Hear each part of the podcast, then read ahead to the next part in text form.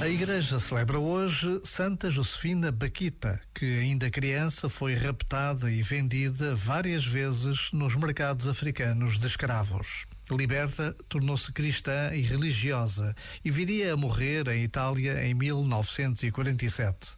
A história de coragem e resiliência de Josefina Baquita lembra-nos como é necessário não esquecer que o tráfico de crianças continua a existir.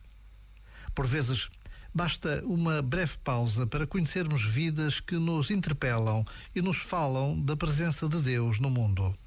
Já agora, vale a pena pensar nisto. Este momento está disponível em podcast no site e na app.